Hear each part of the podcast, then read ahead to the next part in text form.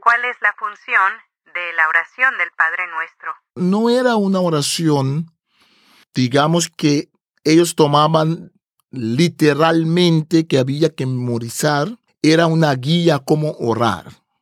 Entonces los rabinos daban guías como orar. Uno usaba, partía de la guía y podía, digamos, elaborar uno mismo espontáneamente en base de esa guía. Un libro escrito hace miles de años en diferentes culturas y países con un mensaje para hoy. Para vivirlo, necesitas entenderlo. Explora la Biblia. La primera Biblia de estudio en audio que te ayudará a profundizar más en la palabra de Dios.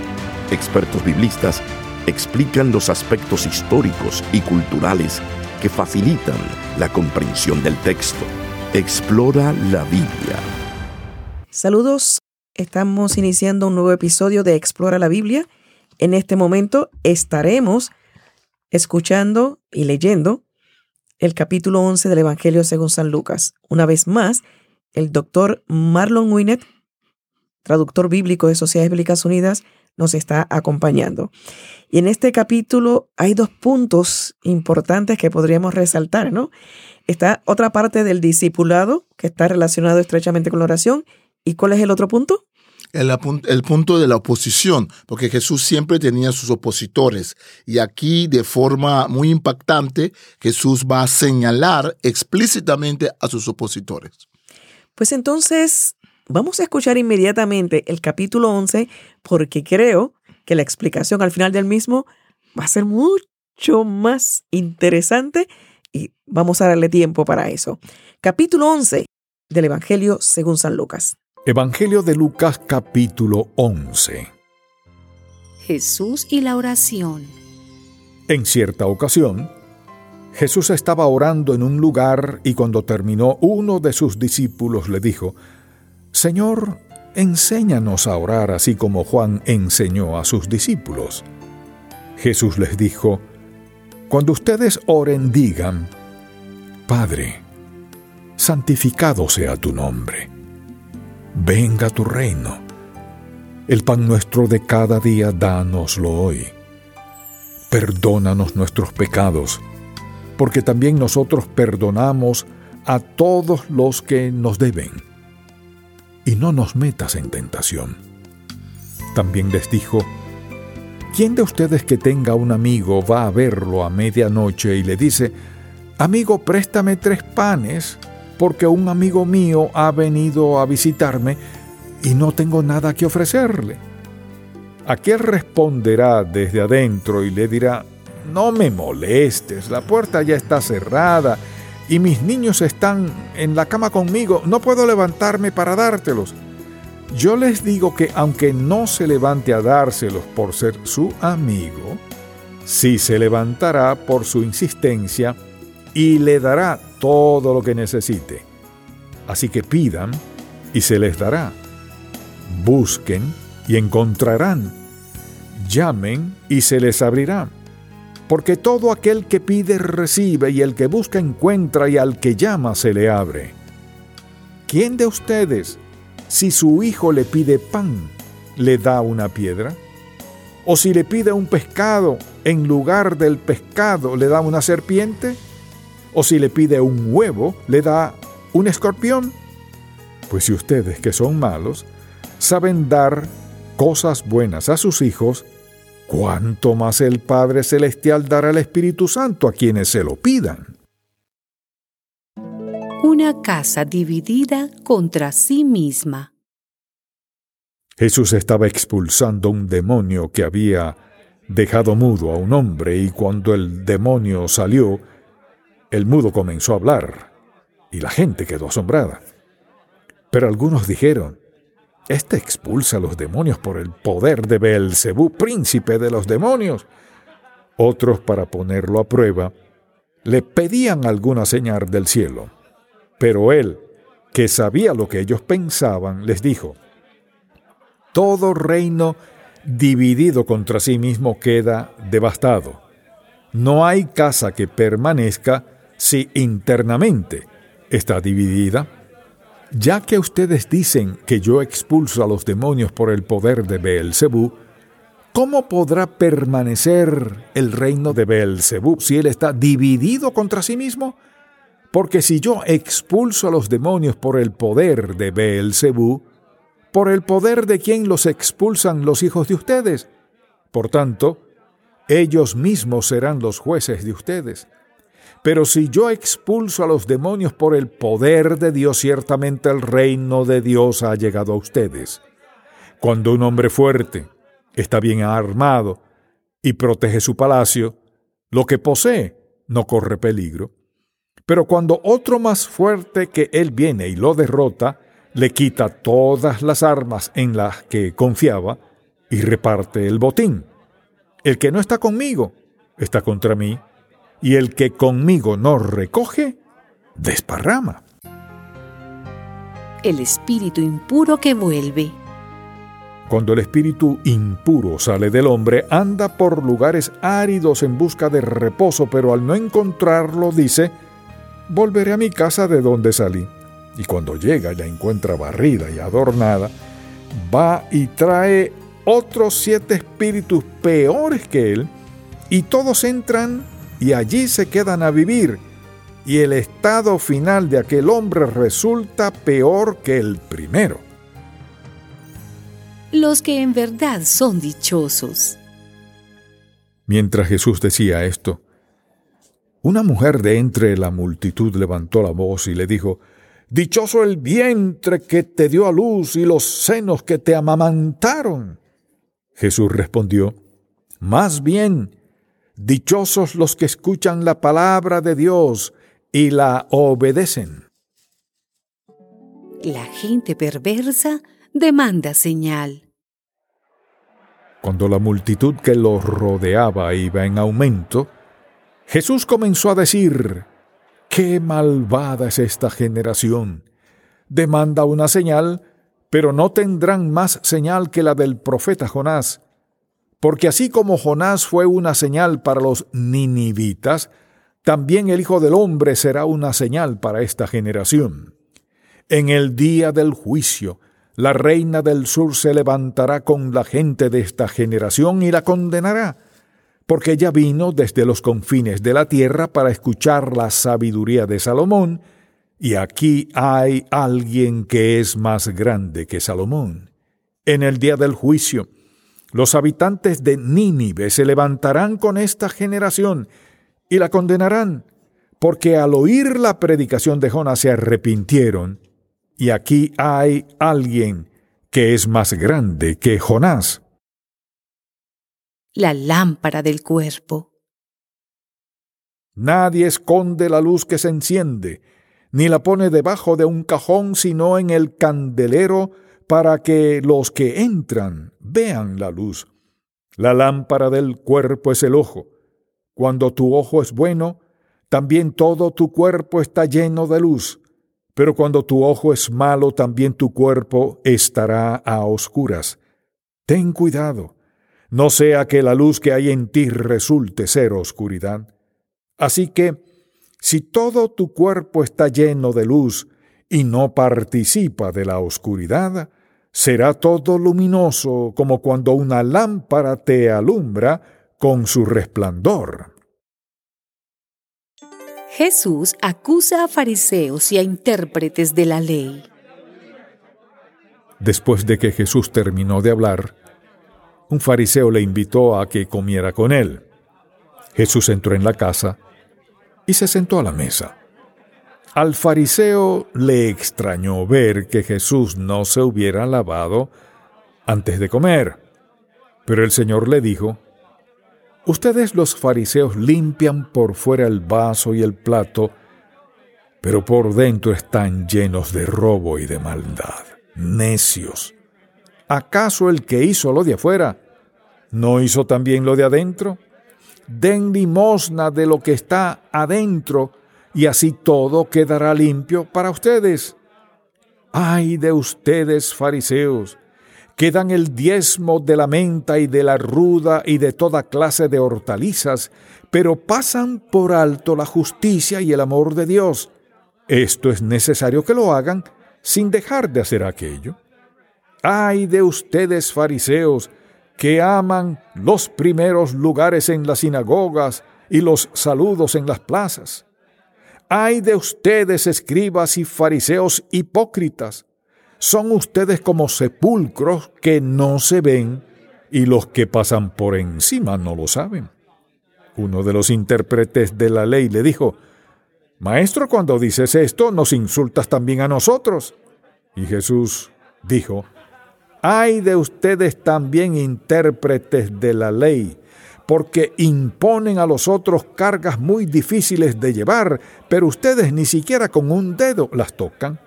Hay de ustedes los que erigen los sepulcros de los profetas que mataron los antepasados de ustedes. Con ello, no solo son ustedes testigos, sino cómplices de lo que hicieron sus antepasados, pues ellos los mataron y ustedes les erigen sus sepulcros. Por eso Dios en su sabiduría dijo, les enviaré profetas y apóstoles, de ellos a unos matarán y a otros perseguirán. Por lo tanto, a la gente de esta generación se le demandará la sangre de todos los profetas que desde la fundación del mundo ha sido derramada. Desde la sangre de Abel hasta la sangre de Zacarías que murió entre el altar y el templo. Sí, les aseguro que será demandada de esta generación. Ay de ustedes intérpretes de la ley, porque se han apoderado de la llave del conocimiento y ni ustedes entraron y a los que sí querían entrar se lo impidieron. Como Jesús les decía todo esto, los escribas y los fariseos comenzaron a hostigarlo en gran manera y a provocarlo para que hablara de muchas cosas, y le tendían trampas para atraparlo en sus propias palabras. Acabamos de escuchar el capítulo 11 del Evangelio según San Lucas y estamos leyendo de la Reina Valera contemporánea. También puede buscarlo en la Reina Valera contemporánea edición de estudio para que pueda ver, leer y analizar las notas que allí aparecen. Aquí explicamos un poquito más esta área, pero puede verlo de forma más detenida en las notas de la Biblia de estudio de la Reina Valera contemporánea. Doctor Marlon, hablamos de la parte del discipulado y la oración del Padre Nuestro también nos había señalado el tema de la oposición. Comencemos con el tema de la oración. La gestión de Jesús para hacer discípulos, para formar discípulos, la oración es muy importante. En el Evangelio de Lucas, la oración es súper importante. Cada dato Jesús está orando cada rato encuentran a Jesús haciendo oración. Entonces, ese aspecto de oración eh, es, es, una, es un, término muy clave. En este caso, los discípulos le piden a Jesús que les enseñe, les enseñe a orar. Los discípulos de Juan Bautista discípulos de los fariseos, de los otros rabinos, recibían enseñanza. Recordemos que en Mateo 6 hay también esta oración, pero es un poco diferente a la de Lucas, ¿no? La de Mateo es más completa. Importante saber también que no, es, no era una oración, digamos que ellos tomaban literalmente que había que memorizar, era una guía como orar. Entonces los rabinos daban guías como orar. Uno usaba, partía de la guía y podía, digamos, elaborar uno mismo espontáneamente en base de esa guía. Entonces es interesante leer eh, el Padre Nuestro que llamamos así, ¿no? Eh, eh, como guías, es muy interesante analizar eso porque eso te da puntos de oración. Que tienes que primero alabar a Dios, ¿no? reconocer quién es Dios, apartar el nombre de Dios como sagrado, ¿no? Entonces vienen las peticiones, ¿no? Y también hay la petición allí para que se haga tu voluntad, que venga tu reino. Que venga tu reino está hablando del reino que va a venir cuando nosotros ah, ah, vamos al cielo. No, está hablando que tenemos que pedir nosotros cuando oramos que Dios gobierne sobre nosotros. Que venga tu reino quiere decir, Dios, yo quiero aceptar que tú eres mi rey. Entonces ya viene el reino. a lo menos en mi vida o en la situación. Entonces, un tema muy importante en esta oración es lo de la tentación, ¿no? Venga tu reino, eh, dice... Y no nos metas en tentación. Y, y no nos metas en tentación. Bueno, eh, hay mucha discusión sobre ese versículo. En primer instante hay que decir que la palabra tentación en griego y la palabra prueba, hay solamente una palabra que es perasmos, que significa prueba o tentación. Es lógico porque si lo pensamos bien, tentación y prueba son lo mismo. La única diferencia es esta, es la intencionalidad de la prueba.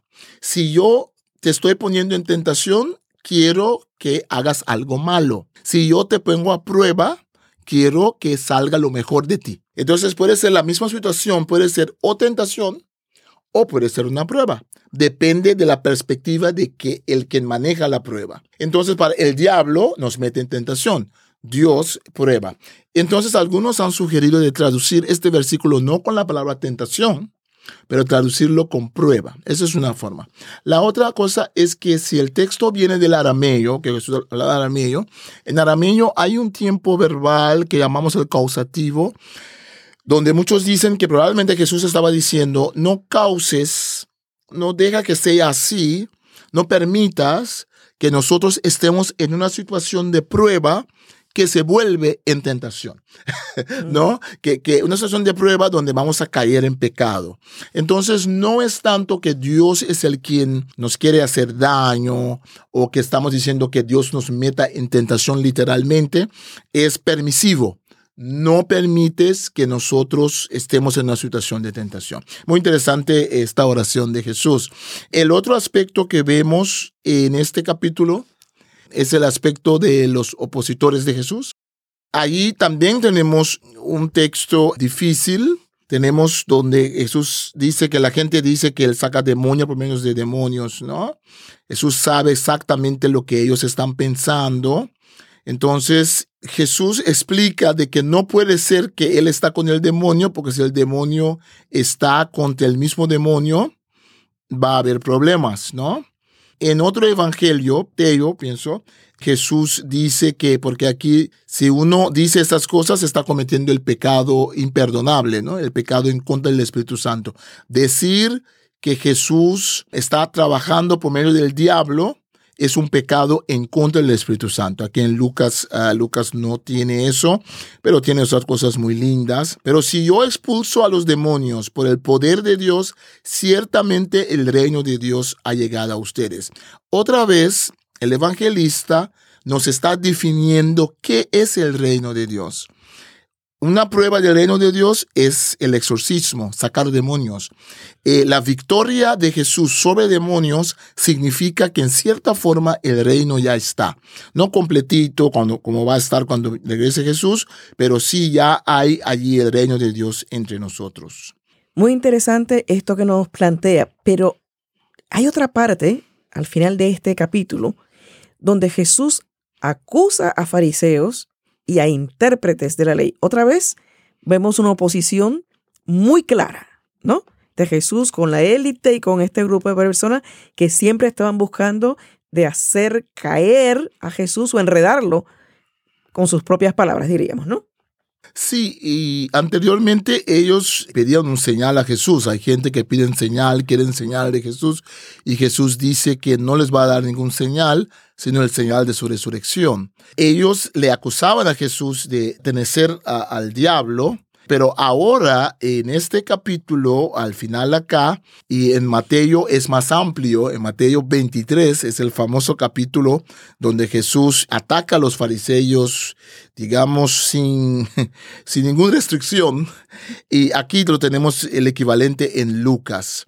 Hay que leerlo bien, hay que estudiarlo bien, porque no se trata que los fariseos eran mala gente. Los fariseos son líderes religiosos que querían cumplir con Dios y en su religiosidad se volvieron en una caricatura de sí mismo. En su religiosidad lo que imperaba era lo de afuera de la ley, como habíamos dicho ya, ¿no? Jesús habla sobre la ley de Moisés como algo que tiene que salir de adentro para afuera. Hay promesas en el Antiguo Testamento donde Dios dice que voy a escribir mi ley en sus corazones. No más va a tener un vecino que decirle a otro, cumple con la ley, porque van a tener la ley por medio del Espíritu Santo en su corazón. Entonces Jesús está anticipando esa venida del Espíritu Santo en una forma especial, porque ya estaba, donde la gente no se está fijando en la ley como un legalismo de algo de afuera que oprime al ser humano y le hace menos humano y hace menos visible a los que no pueden cumplir con la letra de la ley. El pastor de ovejas, eh, la mujer que tiene derrame de sangre, la mujer pecaminosa, los cobradores de impuestos que trabajaban con los romanos, los romanos mismos, centuriones romanos, ¿no? Eh, las personas que no eran judías. Jesús está diciendo, si van a seguir la ley de Moisés, sigan la intención de la ley de Moisés y no la letra de afuera. Por eso aquí Jesús dice, entonces em, le invitan a Jesús para que coma. Entonces Jesús dice, necios, versículo 40, 11, 40, ¿acaso el que hizo lo de afuera no hizo también lo de adentro? Den limosna de lo que está adentro y así todo quedará limpio para ustedes. Tienen que leer el 39 primero. Pero el Señor le dijo, ustedes los fariseos limpian por afuera el vaso, el plato, pero por dentro están llenos de robo y de maldad.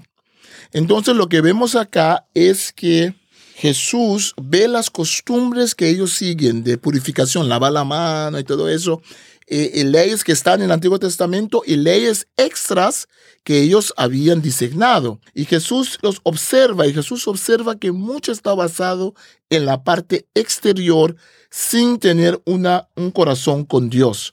Entonces Jesús redefine qué es discípulo de Dios, qué es seguirle a Dios, lo define como algo de adentro. Primero empiecen adentro y lo de afuera ya va a seguir. En el versículo 52 hay uno que dice, ay de ustedes, intérpretes de la ley, porque se han apoderado de la llave del conocimiento. Y esto es interesante en la siguiente parte. Y ni ustedes entraron, y a los que sí querían entrar, se lo impidieron. O sea, más claro y más directo. Lo que nosotros nos olvidamos muchas veces como cristianos es que la palabra Torah o la ley no necesariamente es algo negativo. De hecho, la palabra significa también guía y significa instrucción. Entonces, el tema es cómo uno cumple con la ley. Y los fariseos, los escribas, tenían conocimiento de la ley. No todos los fariseos eran fariseos, en el sentido de que la palabra fariseo en nuestro tiempo significa hipócritas, pero en tiempos de Jesús eran gente muy respetada. De hecho, tenemos que agradecer a los fariseos que tenemos, por ejemplo, el Antiguo Testamento, porque son sus sucesores que copiaron los manuscritos del Antiguo Testamento. Eran gente muy piadosa, pero se volvieron muy legalistas, se transformaron. Y por eso esos textos donde Jesús ataca a los fariseos es muy importante para nosotros hoy en día.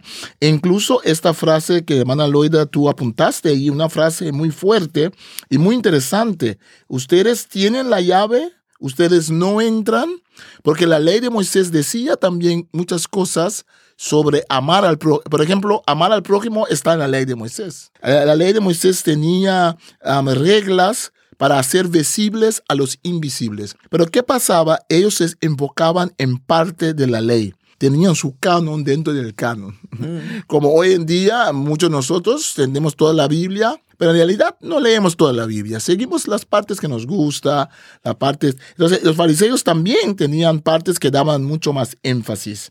Qué triste es eso si uno tiene la llave, uno no lo usa, pero tampoco uno lo deja usar. Entonces ellos ponían muchas trabas para la gente simple para que la gente podía llegar a Dios. Ponían muchas barreras para la gente, pero Jesús viene en una forma que todos pueden ser discípulos, las mujeres, los hombres, los marginados, todos pueden ser súbditos del reino de Dios.